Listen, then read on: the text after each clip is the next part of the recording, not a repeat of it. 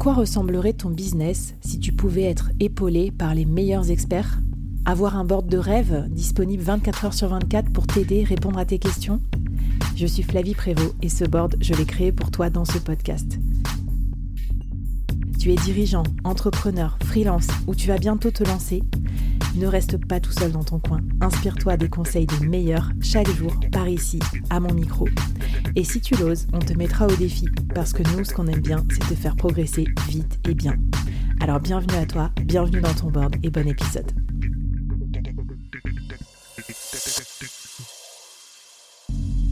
Aujourd'hui, je te présente une nouvelle mini-série, 5 épisodes express à binger pour progresser vite et bien sur un thème business incontournable. N'oublie pas de t'abonner à la newsletter dédiée pour recevoir les bonus. Allez, c'est parti pour le premier épisode de la série. Bonjour à toutes et à tous et bienvenue dans cette nouvelle mini-série du board. Alors aujourd'hui au board, je suis très contente de ce sujet dont on va parler. Je vous ai délaissé pendant un petit moment, mes chers confrères et consoeurs podcasteurs. Alors que vous ayez lancé votre podcast, euh, que vous soyez en train de vous dire tiens j'ai envie de lancer un podcast, eh bien cet épisode est fait pour vous parce que cette mini-série, ça s'appelle Dop ton podcast et pour ça, je reçois une spécialiste du podcast et des podcasteurs, Anne-Claire Leca, EcoFactory. Anne-Claire, salut et bienvenue au board. Salut Flavie, merci de me recevoir. C'est très confortable chez toi. J'adore, euh, ça fait longtemps qu'on discute, ça fait longtemps qu'on se croise sur des events de podcasteurs, qu'on échange nos tips euh, en sous-marin, en souterrain pour euh, doper nos podcasts. Tu es créatrice de podcasts et tu accompagnes surtout un grand nombre de podcasteurs. Alors tu vas nous raconter à combien t'en es. Tu as un programme puzzle pour aider les podcasteurs à vraiment faire performer leur podcast dans le sens pas forcément la performance toxique, celle qu'on voit partout. Il euh, faut faire un million d'écoutes parce qu'en fait, on spoiler alerte, euh, tous les podcasts peuvent pas faire un million d'écoutes. Et d'ailleurs, c'est pas forcément l'objectif. Et c'est ce que j'adore dans ton propos, c'est que vous allez voir, quelle que soit votre envie, votre objectif, il y a forcément des outils de croissance adaptés à ça. Euh, du coup, bah, qu'est-ce que c'est quoi ton plan, toi, quand tu quand tu conseilles les podcasteurs tu commences par quoi euh, pour, ça, pour les aider à améliorer leur podcast? Alors, il y a une question que je pose systématiquement euh, quand je rencontre une personne qui souhaite être accompagnée, c'est euh, de me raconter ce jour et l'envie initiale à l'origine du podcast. Parce que, en fait, ça en dit souvent beaucoup plus qu'on ne le croirait sur là où la personne a envie d'aller. C'est parce que on lance mmh. son podcast à cause souvent euh, soit d'un déclic, soit d'une anecdote qu'on a vécue. Donc, euh, par exemple, je pense à euh, Tian Fan qui a lancé la reprise euh, suite à une expérience bah, désagréable qu'elle a vécue au retour au boulot après son congé maternité. Elle, ça a fait un déclic, elle a voulu prendre la parole sur ce sujet.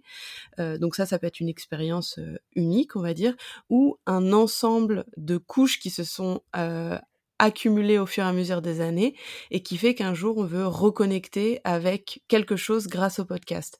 Euh, je donne un exemple. Euh, de Baptiste que j'ai accompagné, qui avait euh, lancé son podcast parce qu'il voulait renouer avec de la créativité euh, qui était super important pour lui quand il était enfant. Il sentait qu'il avait, il était hyper créatif enfant et au niveau professionnel, il était parti dans la le conseil en gestion du patrimoine, donc on est un peu loin en termes de créativité et le podcast, ça lui a permis de reconnecter avec cette part un peu enfouie chez lui. Et en fait, spoiler alerte, ce podcast, ça a fait un effet boule de neige dans sa vie. Il a changé de vie, il a changé de trajectoire professionnel. Mmh. Et en fait, euh, savoir pourquoi les personnes l'ont lancé, en fait, ça me donne souvent un indice. Je vais pas toujours le dire, mais ça me donne souvent un indice de là où la personne euh, veut aller. Et là, super important et super important, je pense aussi d'en parler avec d'autres parce que c'est pas toujours évident de savoir son propre why ou d'analyser ses propres œuvres. Et là, tu vois, j'étais ce midi en train de bouffer avec une solopreneur et on s'est fait du coaching mutuel et en se disant, bah voilà, ton, ton truc, c'est ça, c'est ça, c'est ça. En fait, c'est beaucoup plus facile, même entre podcasteurs, on le fait souvent, d'arriver à comprendre notre concept de podcast grâce à l'aide extérieure. Alors, tu m'as dit pour doper son podcast, pour qu'il fonctionne bien selon ses propres attentes et ses propres enjeux, il y a cinq étapes. Exactement. Alors, euh, je te propose qu'on attaque la première dans ce premier épisode. Sans suspense, hein, cinq étapes, cinq épisodes. C'est magique, les mini-séries du board.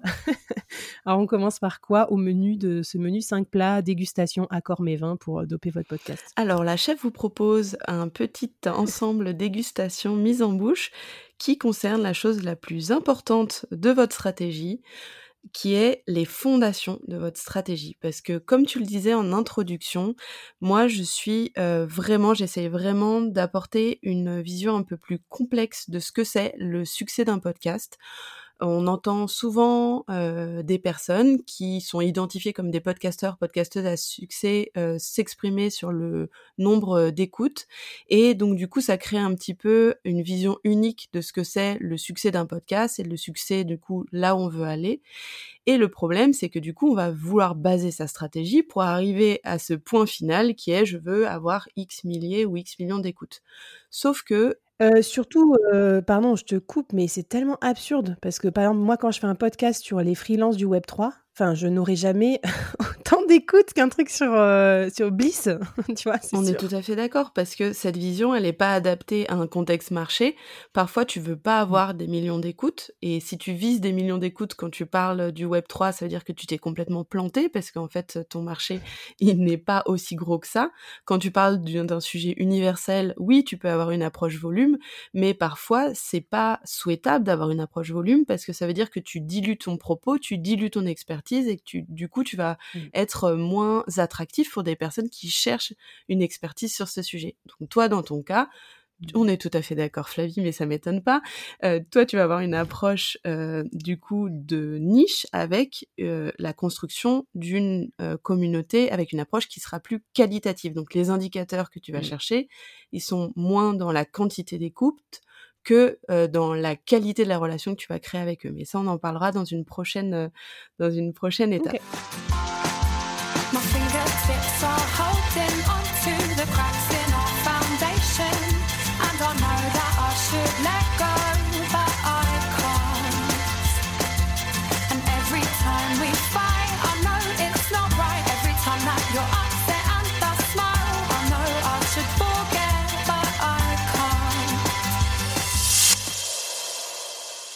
Pour moi une stratégie qui est gagnante, une stratégie qui va porter des résultats et en plus qui va se faire pas dans la souffrance parce que ça c'est vraiment un, de mes motos dans la vie. On n'est pas là pour souffrir, on, produit du contenu gratuit régulièrement, donc autant que ça se fasse avec un minimum de plaisir. Et donc du coup une stratégie qui est gagnante, c'est une stratégie qui est adaptée aux objectifs euh, que on a donc je vais expliquer comment est-ce que moi j'aborde les objectifs et qui est aussi aligné avec nos ressources.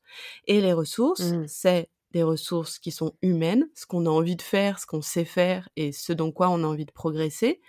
des ressources en temps, parce que bah à côté d'un podcast, on a souvent, spoiler alerte, une famille, des amis, une activité qui nous fait vraiment bouffer.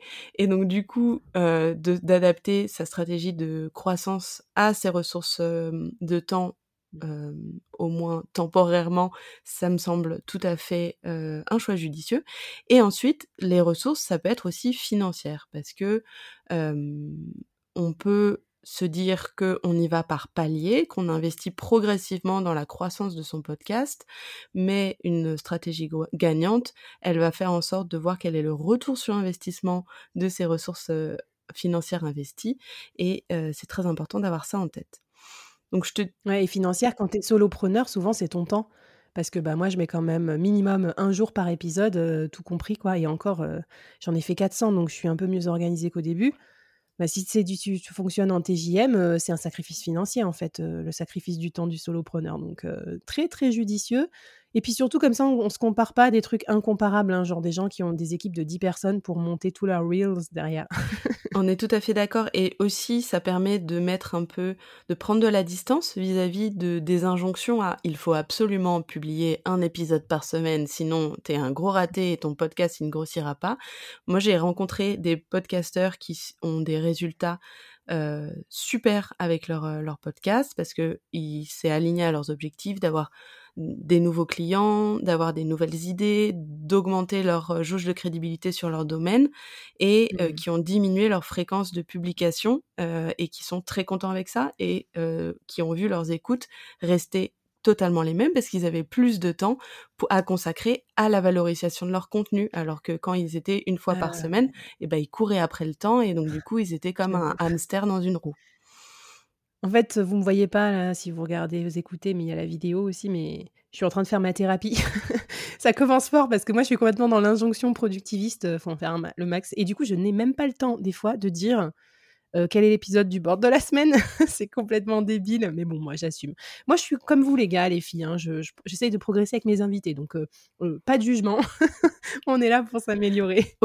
Alors, qu'est-ce qu'on peut faire peut-être comme comme défi justement pour renouer avec, avec les bons objectifs? Alors le défi que je veux proposer aux personnes qui nous écoutent, c'est de prendre un petit peu de temps, un papier un crayon, et de noter ses objectifs avec son podcast aujourd'hui et à atteindre dans six mois selon trois types d'objectifs. Le premier type d'objectif, c'est quel est l'objectif pour moi? Parce que quand on est solopreneur, on fait les choses bah, pour soi, pour que ça nous apporte à nous. Et donc se dire, mmh. est-ce que c'est un objectif de, par exemple, curiosité intellectuelle, par exemple, grâce à mon podcast, je veux mieux connaître mon secteur ou un nouveau secteur dans lequel j'aimerais bien percer ou me développer? Est-ce que c'est un objectif de réseau? Par exemple, j'ai toujours été une personne timide. C'est difficile pour moi d'aller connecter dans les événements professionnels. Mon podcast, c'est un espace de parole que je me suis créé pour créer voilà mon propre safe place pour aller rencontrer ces gens que je crève d'aller rencontrer mais que j'ai jamais osé contacter ça, c'est plus quelque chose d'ordre de développement personnel. Est-ce que c'est parce que on a pour objectif dans un an, on a pour rêve de monter sur scène au Web Today et de faire une conférence et qu'on se dit que ce podcast c'est une manière pour nous de prendre la parole, de s'exercer à structurer sa pensée, à être moins timide devant un micro? Donc, quels sont tes objectifs mmh. personnels. Donc là, j'ai développé des choses qui sont volontairement un peu originales parce que euh, ça peut être aussi, de manière plus classique, euh, remplir son tunnel d'acquisition de leads potentiels et de clients. Ça peut être euh, bah, faire en sorte que le podcast soit une manière pour nous de se démarquer par rapport à la concurrence en tant que mmh. solopreneur, etc.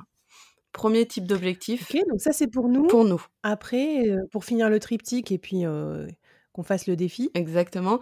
Deuxième type d'objectif, c'est l'objectif pour le podcast. À quoi il est destiné ce podcast? Est-ce que c'est la première brique d'un empire média que vous allez créer sur votre thématique de prédilection? Est-ce que c'est un, c'est une première, une première proposition qui va être ensuite transcrite et transformée en livre? Est-ce que mmh. c'est la manière pour vous de créer euh, la première brique d'une communauté? Est-ce que c'est la première Est-ce que ça a destiné à devenir, je ne sais pas, euh, des événements en ligne, des événements physiques? Qu'est-ce que, comment est-ce que vous voyez l'évolution de votre podcast? Et troisième euh, type, du triptyque, c'est quel est l'objectif pour votre audience? C'est quoi l'expérience que vous voulez faire vivre à votre audience? Est-ce que vous voulez créer des déclics? Est-ce que vous voulez euh, avoir une approche éducative? Est-ce que vous voulez créer du lien entre vos invités? Est-ce que vous voulez créer du lien entre vos auditeurs? Très important de réfléchir aux objectifs pour, euh, pour votre euh, audience parce que ça vous permettra mais on l'abordera pas dans ces épisodes, de définir votre proposition de valeur unique qui vous permettra mmh. d'avoir une marque forte et de vous démarquer par rapport à euh, l'ensemble des podcasts disponibles sur les plateformes d'écoute. Eh oui, on va voir qu'il y a beaucoup de concurrence. Merci beaucoup pour cette première brique euh, conceptuelle, ce premier triptyque pour trouver nos objectifs. Et faites-le souvent, même si ça fait un petit moment que vous ne l'avez pas fait. Moi, il faudrait que je le refasse pour le board parce que ça change aussi les objectifs perso, les contraintes et tout. Donc, trop, trop bien. Oh là là, si j'avais su tout ça avant de me lancer, mais qu'est-ce que je serais allée plus mmh. vite? bon, après, c'est ça qui est kiffant aussi, c'est de se tromper. C'est pour ça que je ferai le board aussi. Comme ça, j'ai des choses à raconter. j'ai tous mes échecs à raconter. Bon, écoute, merci beaucoup. Abonnez-vous à la newsletter. Dedans, je vous mets tous les concepts d'Anne-Claire si vous êtes en train euh, de faire du vélo ou je sais pas quoi, euh, de vous promener pour réfléchir au concept de votre podcast. Et puis, ce que je te propose, c'est qu'on passe à la deuxième étape pour euh, bah, doper son podcast. Deuxième étape, bien sûr, critique pour les podcasts, améliorer la visibilité de son podcast. C'est parti!